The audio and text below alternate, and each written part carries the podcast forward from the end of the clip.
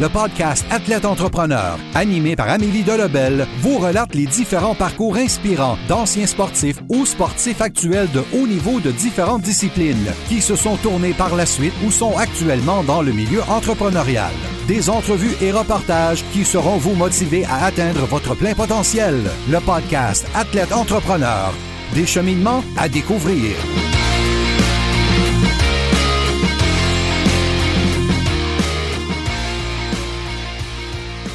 Bonjour à tous, ici Amélie Delebel et je suis très heureuse de vous accueillir sur mon podcast Athlète Entrepreneur pour cet épisode 111 sur lancer une entreprise en temps de pandémie avec Carl Foran de Solidarity Sports Mask. Athlète Entrepreneur est un podcast qui a pour but de motiver les athlètes ou anciens athlètes qui souhaitent se lancer en affaires. Avant de vous parler de mon invité du jour, je voulais vous inviter à rejoindre le seul groupe Facebook d'athlètes entrepreneurs de la francophonie. Pour ce faire, simplement aller au amidelabel.com baroblique groupe et répondre à trois petites questions. Au plaisir de vous accueillir. Pour cette émission, j'ai le plaisir de discuter avec Carl Foran, un passionné de badminton et de hockey qui s'est lancé en affaires cet hiver en raison de la pandémie. Celui qui occupe la position de gardien de but s'est retrouvé sur le chômage et a profité de cette pause pour lancer Solidarity Sports Mask, qui fabrique des masques de protection sanitaire adaptés pour les casques de hockey et de football. Sans plus attendre, je vous laisse à cette entrevue. Bonne écoute! Alors, je suis actuellement avec mon invité du jour, Carl Foran. Salut Carl, comment ça va? Ça va super bien, puis toi? Ça va très bien, mais merci beaucoup. Merci d'être euh, avec moi sur Athlète Entrepreneur. Avant de parler donc de ton côté euh, plus euh, business, au niveau sportif, tu as joué au badminton pendant plusieurs années et en même temps, tu euh, jouais également au hockey comme, euh, comme gardien de but. Donc, est-ce que tu pourrais nous expliquer un peu ce parcours sportif-là qui t'a quand même amené dans des hauts niveaux, au niveau du badminton, puis au niveau, au niveau senior, donc depuis euh, les dernières années dans le monde du hockey? Oui, ben, ben en fait, comment est-ce que ça a commencé tout ça, c'est que moi, à la base, j'ai grandi dans la région de Shawinigan Sud, en Mauricie, puis toute ma jeunesse, en fait, j'ai fait du camping, puis je touchais à tous les sports. Moi, dans la vie, là, pour vrai, il n'y a pas un sport que, que j'aime pas. Euh, puis, c'est sûr que comme bien des Québécois, euh, je suis un petit peu tombé dans une paire de patins quand j'étais jeune. Puis j'ai, été défenseur, je te dirais, jusqu'à l'âge de 12 ans. Hockey mineur, rien d'extravagant. J'étais pas, euh, j'ai joué une fois dans le double lettre, mais tu sais, c'était, c'était pas tant c'était pas tant une passion que ça, tu sais, jouer comme joueur de, hockey. J'aimais ça. J'aimais le trip d'équipe, l'équipe.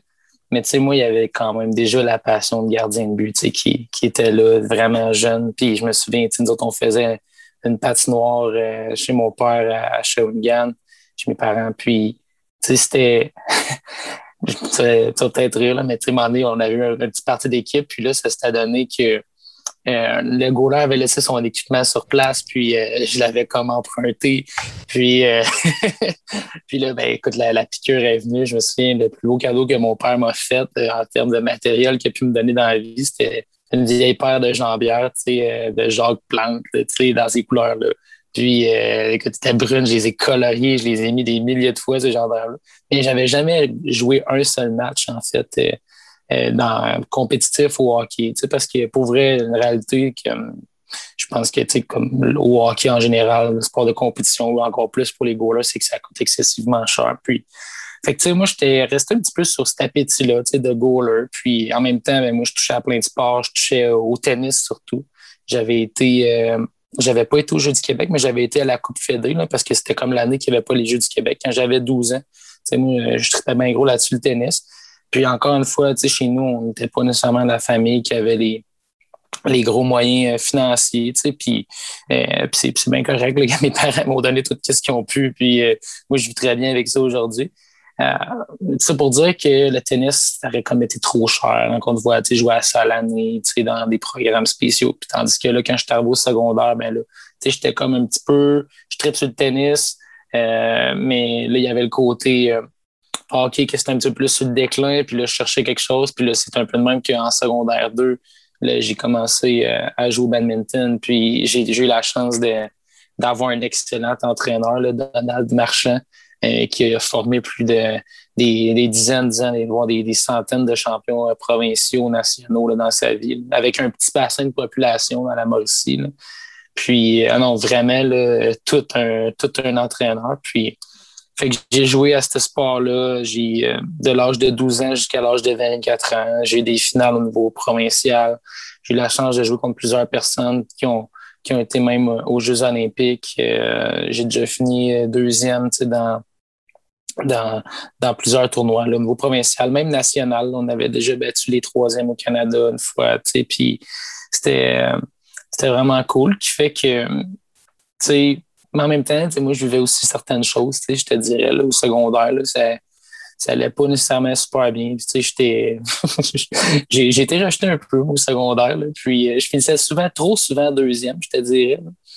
Puis, puis là, ben, c'est ça, quand je suis arrivé à l'âge de 24 ans, je sentais que j'avais fait vraiment le tour du, du badminton, dans le sens que pour être honnête avec toi, je trouve ça un petit peu, je trouve ça un petit peu amer là, comme fin de, de carrière parce que moi j'avais 24 ans, puis là, je ne pouvais pas jouer au niveau universitaire parce que je n'allais pas à l'université de par mon domaine d'études, qui était le domaine de l'incendie à ce moment-là. Puis là, je me retrouvais toujours à essayer de trouver quelqu'un avec qui jouer, puis d'avoir des bons partenaires d'entraînement qui fait que les, les résultats étaient peut-être un petit peu moins là aussi parce que tu sais, j'en prends responsabilité à 100% mais tu sais, quand tu arrives en tournoi puis que là, t'as pas nécessairement, tu joues pas de gros matchs à l'entraînement, c'est un, un petit peu plus difficile de, de rester dans la game, tandis que les joueurs universitaires au GA, au Carabin, au Lucam, peu importe, les autres, là, ils, jouent contre les joueurs qui joueront en finale euh, à chaque, euh, à chaque pratique, fait que c'était différent.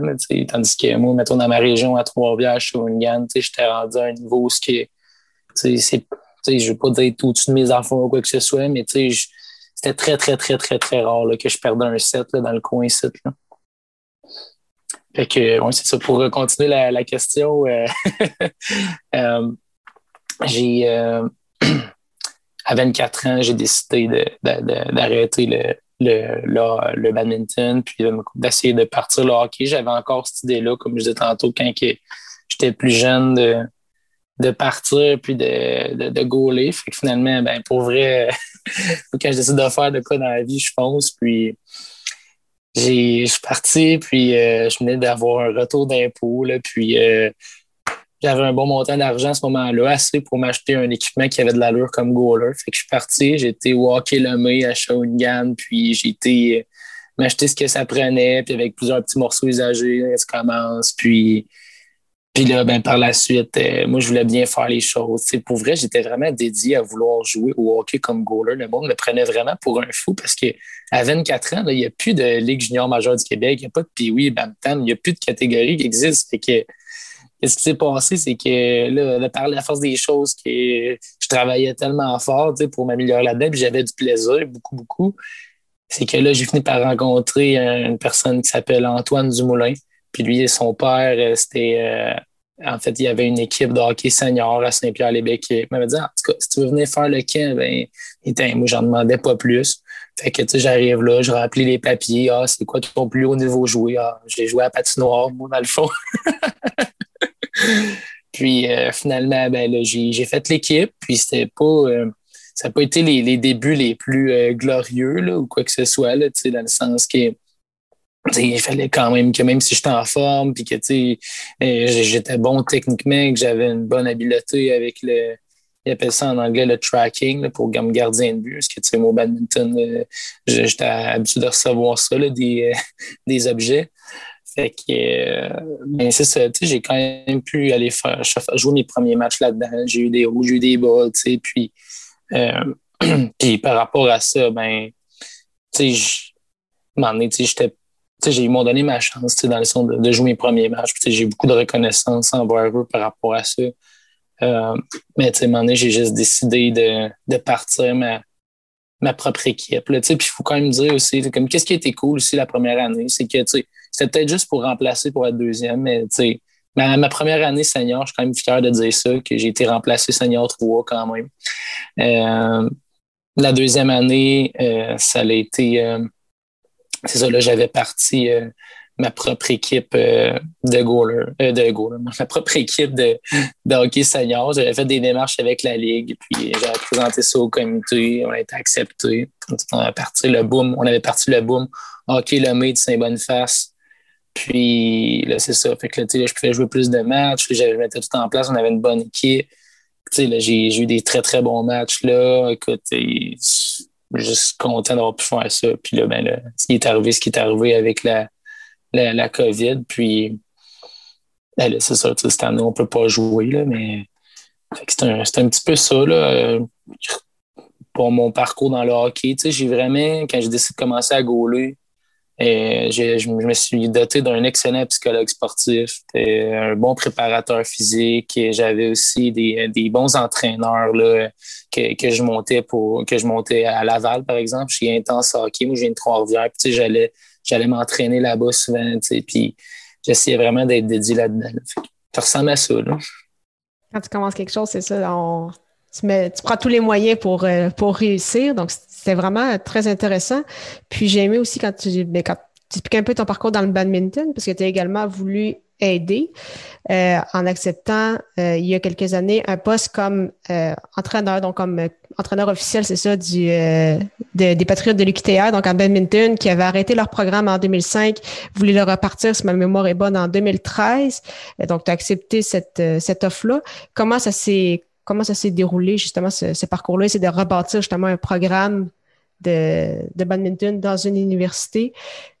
Tu t'as répété l'expérience au niveau hockey senior quelques années plus tard, mais comment ça s'est passé au niveau du, euh, badminton?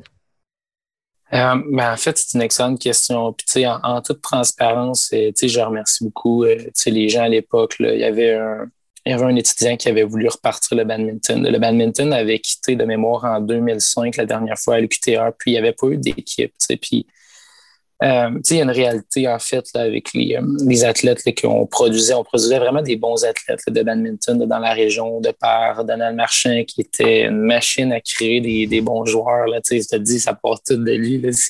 C'est fou. Puis, on a de la misère aussi quand même à garder les joueurs en région. Puis, on n'avait pas nécessairement la meilleure équipe, euh, mais il y avait des gens qui étaient dédiés à faire ça, euh, à partir le club.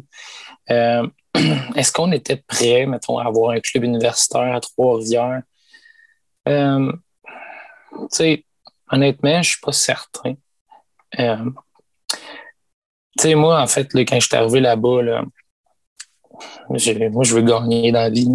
Puis, j'ai j'avais l'impression, tu sais, j'étais vraiment dédié, tu sais, puis j'ai peut-être été trop intense, tu sais, puis c'est des choses qu'aujourd'hui, tu sais, je suis capable de, dire avec du recul, tu sais, que, tu sais, c'était toutes des bonnes personnes qui étaient là, mais est-ce qu'ils étaient prêts à vouloir faire qu'est-ce qu'il fallait, tu sais, pour entrer dans ma vision de vouloir gagner au niveau universitaire, d'être une équipe compétitive?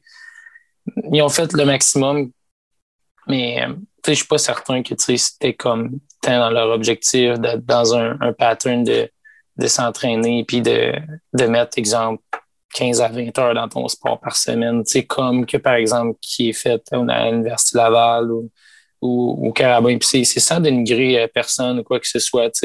C'était les, les, gens qu'on avait là à, l'époque, c'était pas tout le monde qui, qui avait déjà vécu un, un vécu d'athlète euh, universitaire qui était quand même de, de haut calibre. Là, de par le fait qu'on ne se cachera pas, là, les, les grosses universités au Québec, euh, c'est vraiment l'Université Laval, l'UQAM, puis l'Université de Montréal. Mais après ça, là, je veux dire, ça fait des décennies qu'il y a des différences majeures entre ces équipes-là. Puis il y a peut-être quelques exceptions à la règle, puis c'est tout à leur honneur. Là. Mais il y avait cette réalité-là qui rentrait en ligne de compte. Puis, puis tu sais, moi, à ce moment-là, en passant, j'habitais à Québec, que je coachais à l'université.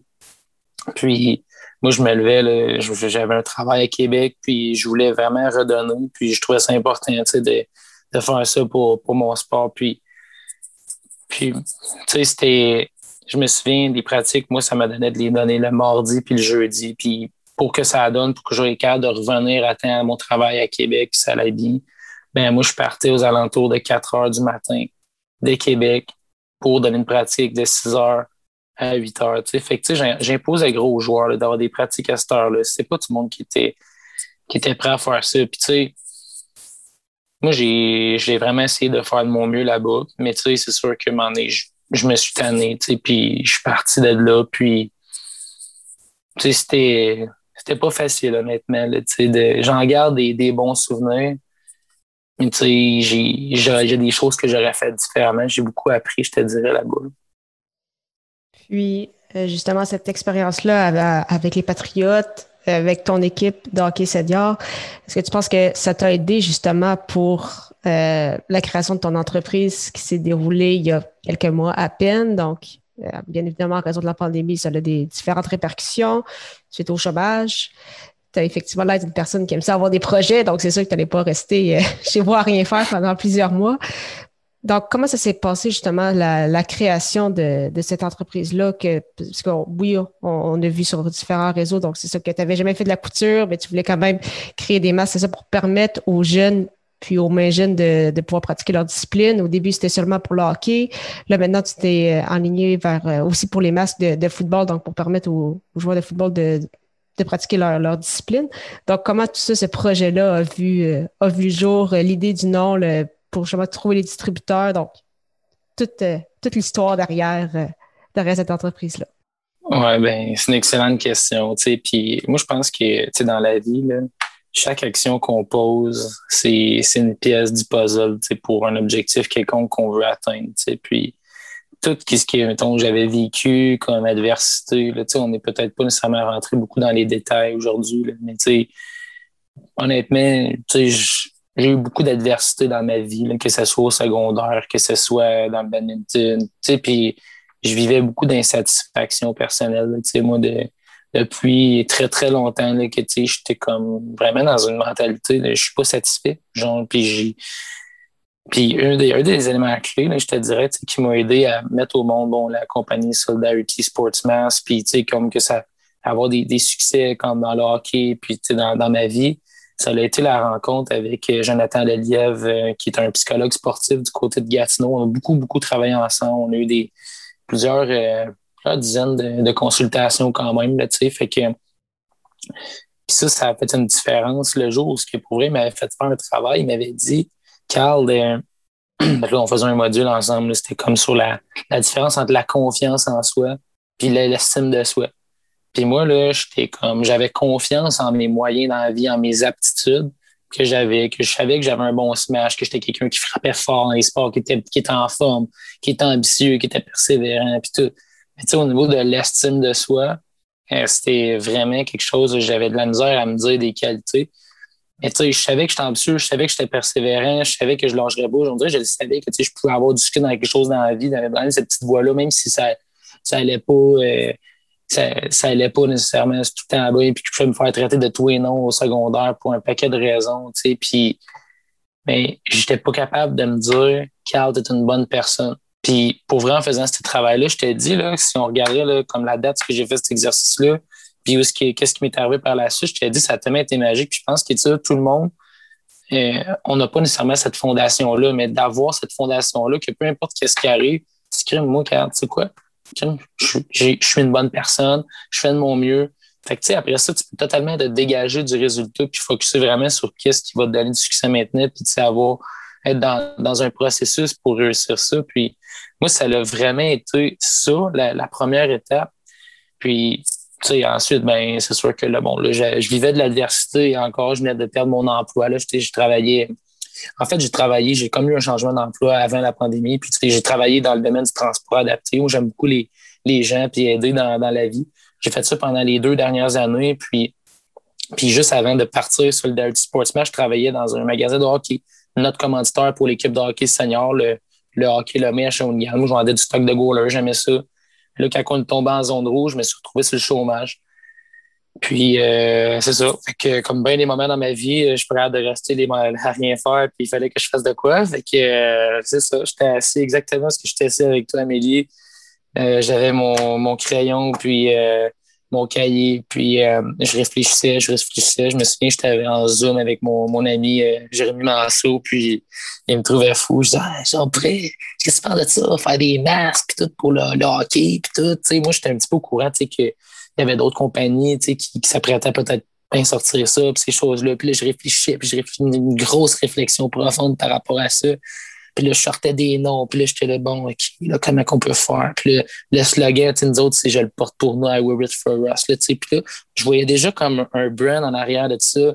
Puis, c'était tellement trippant parce que, tu sais, c'est de la folie, c'est de la création euh, à l'état pur. Puis, tu sais, tu penses...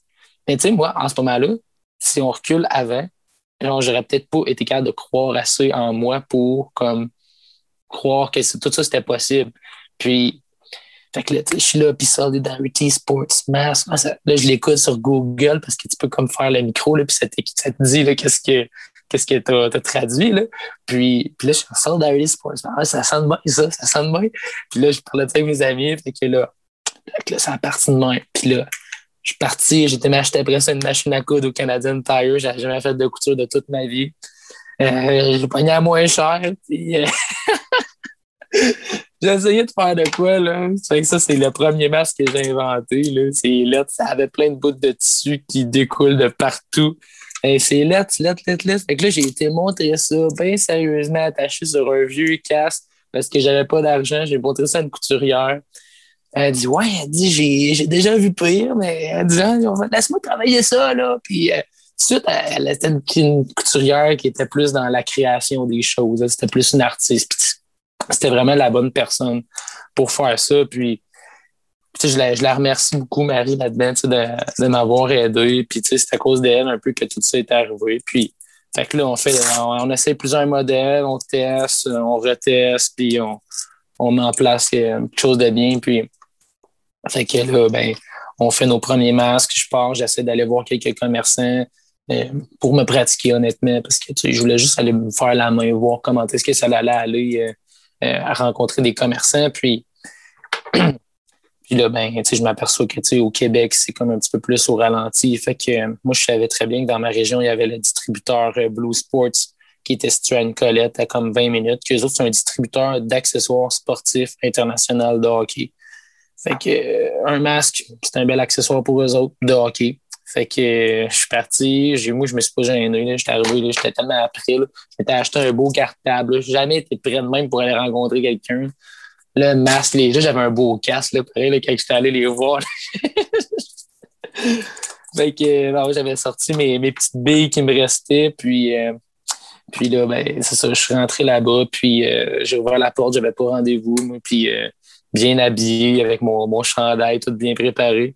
Puis, euh, puis là, ben, qu'est-ce qui s'est passé? C'est que je suis rentré, puis c'est juste à gauche, les autres, comme quand tu rentres le bureau de la, propriétaire puis du directeur des affaires, euh, directeur du, développement des affaires, Jean-Félix Prou. Puis, puis là, c'est ça, là, comme on va y arriver, oh, c'est nice, c'est nice, là, puis là, comme le directeur comme, ah, c'est cool, hein, c'est nice. Puis là, comme là, la propriétaire, elle se lève, puis là, elle arrive, c'était vraiment magique parce qu'elle arrive, elle touche comme ça, comme à, mon masque. Puis elle dit, ah, wow, elle dit, c'est vraiment cool, ça, dit, j'aime ça. Elle dit, tu, prends rendez-vous avec tout de suite, là, comme. Puis là, comme ça, on s'est rencontrés un mardi.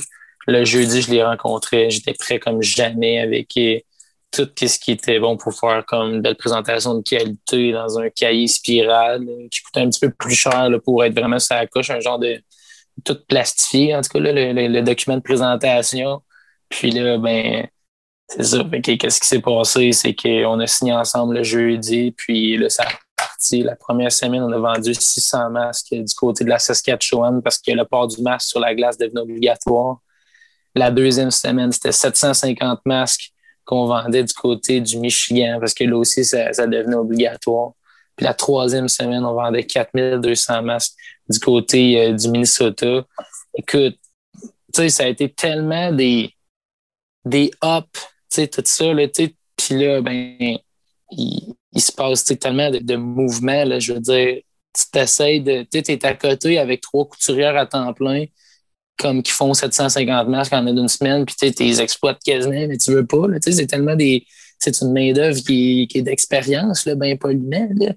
Ben, c'est ça. Puis là, après ça, pour vrai, là, comme quand on a eu notre gros contrat au début, on avait 24 personnes qui travaillaient, tu sais, fait que bien ben fier de ça. Alors, ça quand même, c'est ça, grossi très rapidement. Euh, là, tu as appris un peu, comme on dit, sur le, sur le top, c'est ça, tu n'avais jamais fait ça, mais tu avais compté entrepreneur, donc tu savais un peu où aller, tu connaissais le milieu du hockey.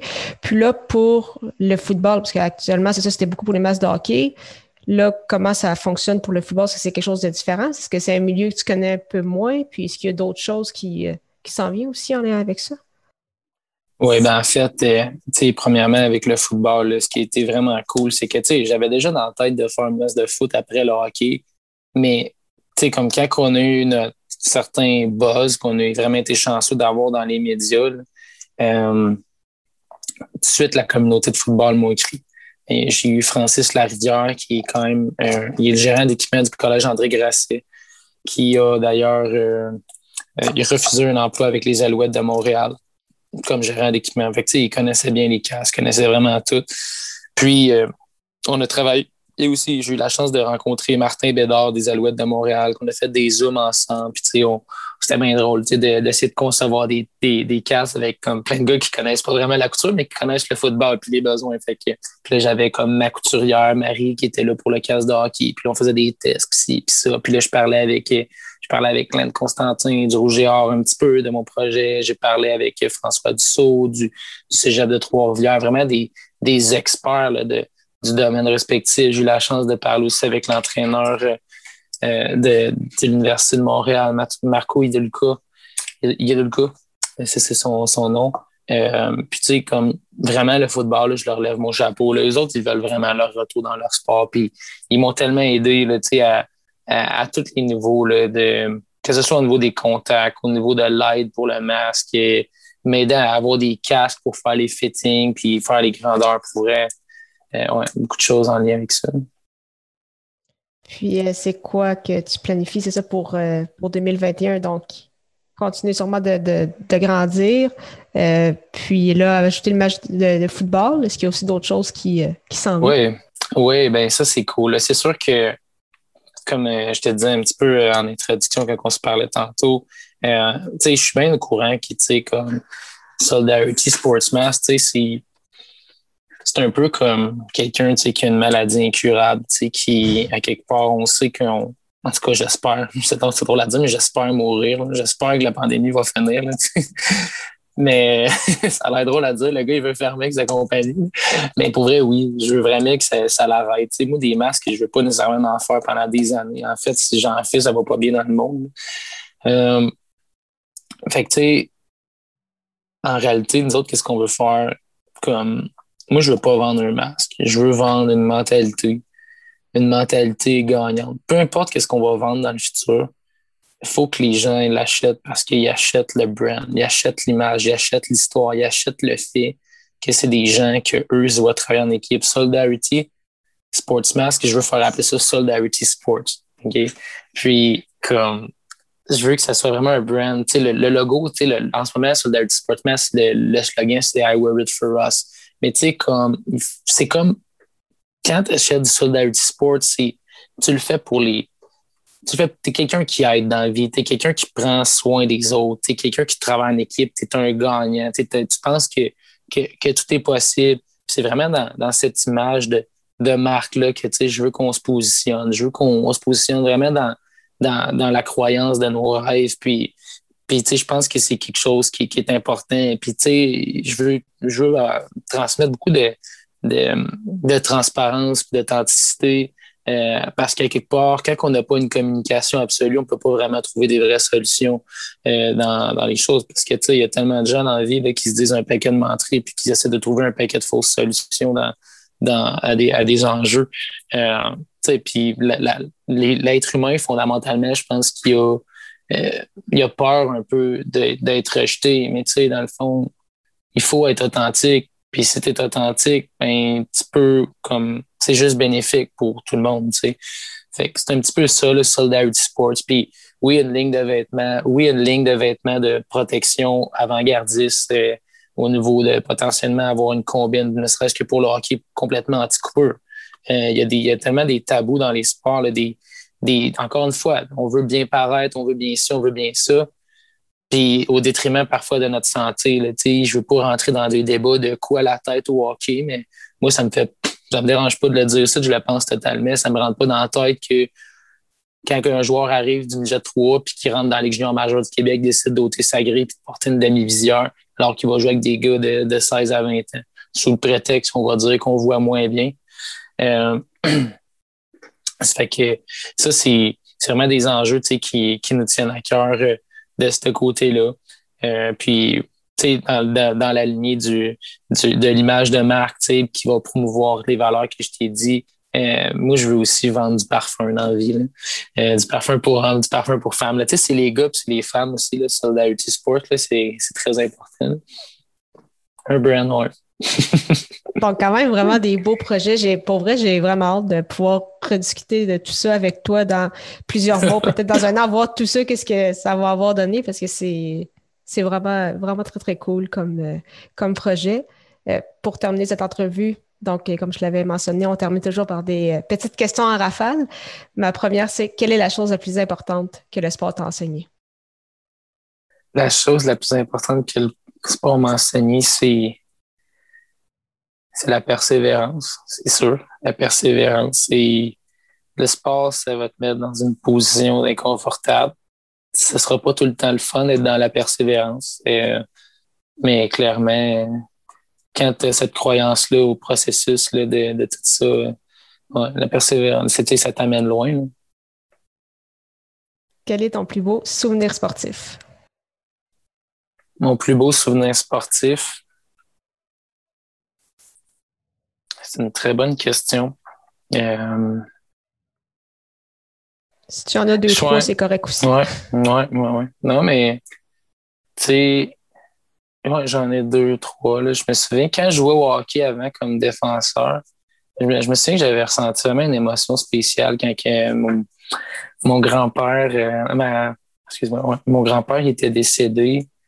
Euh, j'avais des moi je courais pas de but là. J'étais à défense là tu sais comme quand j'étais jeune. Puis puis là j'avais mon grand-père était décédé puis c'était vraiment de d'aller faire un but pour lui. Puis même chose pour ma grand-mère aussi. Puis je me souviens j'étais parti puis euh... moi quand je pars là je pars maudit. J'étais monté j'avais appuyé l'attaque j'avais joué euh, cette, année-là en fait je jouais avec Michael Bournival qui a joué pour le Canadien de Montréal. Puis euh, et lui, il était à l'avant, puis là, on, descendait à deux contre un. Il m'avait fait une passe, j'avais manqué mon, mon, lancer. Puis euh, là, j'étais allé rechercher la rondelle rapidement dans le coin. Puis là, j'avais tapé sa patte du goaler. Puis en tout cas, j'avais fait un espèce de, de, garbage goal. Mais tu sais, c'était, c'était comme, fallait que je le fasse pour euh, ma grand-mère. Tu sais.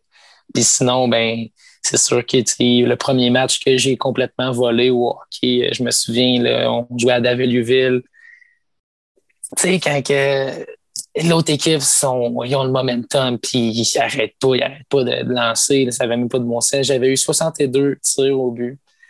Puis, on avait gagné 5 à 3 euh, dans un filet désert. Puis, je me souviens, j'avais gaulé dans le fond pour 952. Puis, euh, j'avais sorti des saves incroyables, cette, game-là. Puis, tu viens avec des frissons. Là. Le sport, c'est ça qui, qui nous manque un peu, je pense, avec la pandémie. C'est le côté les émotions sportives qu'un match peut t'amener, un championnat, des séries. Quel euh, serait ton meilleur conseil pour un athlète ou un ancien athlète qui souhaite se lancer en affaires? Le meilleur conseil, euh, je vais revenir euh, avec la fondation que je te parlais tantôt. Moi, je pense que c'est c'est même pas une question de partir en affaires ou pas, c'est une question de succès dans ce que tu veux faire. Puis je crois que c'est c'est en ayant une bonne base solide au niveau de la psychologie de la performance qui part complètement avec le fait d'avoir confiance en ses moyens puis de d'avoir de, l'estime de soi. À mon avis, là, tu peux, parce que tu vas en vivre en estime des affaires. Tu vas vivre des. Tu sais, moi, là, quand j'ai commencé, là, je veux dire, je vivais plein de caméras qui arrivaient d'un bout à l'autre j'avais des revenus que j'avais jamais fait de ma vie, que je savais même pas que je pouvais mériter. Et en même temps, je pouvais vivre des hosties d'erreurs de, business qui me coûtaient vraiment cher. Puis là, ben, tu vis vraiment beaucoup de choses. Tu vas vivre l'adversité, que ce soit dans l'espace ou dans ta vie. Fait que, il faut que tu sois équipé, à mon avis, au niveau de, de qu'est-ce que tente les deux oreilles qui va te ramener dans, dans, dans, la bonne zone de performance pour avoir du succès. Ça, ce serait vraiment un bon conseil, je pense merci beaucoup, Carl, encore une fois pour ton temps. C'était vraiment très, très apprécié. Puis euh, la meilleure des chances pour la suite. Ben, merci beaucoup. Merci beaucoup encore une fois à Carl Foran pour son temps et en souhaitant que vous ayez apprécié ce 111e épisode officiel d'Athlète Entrepreneur. Si c'est le cas et vous pensez qu'il pourrait aider ou inspirer une personne de votre entourage, partagez-lui. Pour ceux qui ont déjà un podcast ou qui souhaitent en lancer un, je vous recommande l'hébergeur Blueberry que j'utilise également. Pour obtenir un mois d'essai gratuit sur cette plateforme, simplement aller au ameliedelabel.com baroblique blueberry, B-L-U-B-R-R-Y. La semaine prochaine, j'aurai le plaisir de discuter avec Gabriel Hardy, un préparateur physique d'une quinzaine d'années d'expérience qui est également propriétaire de trois entreprises. Ne manquez pas ça!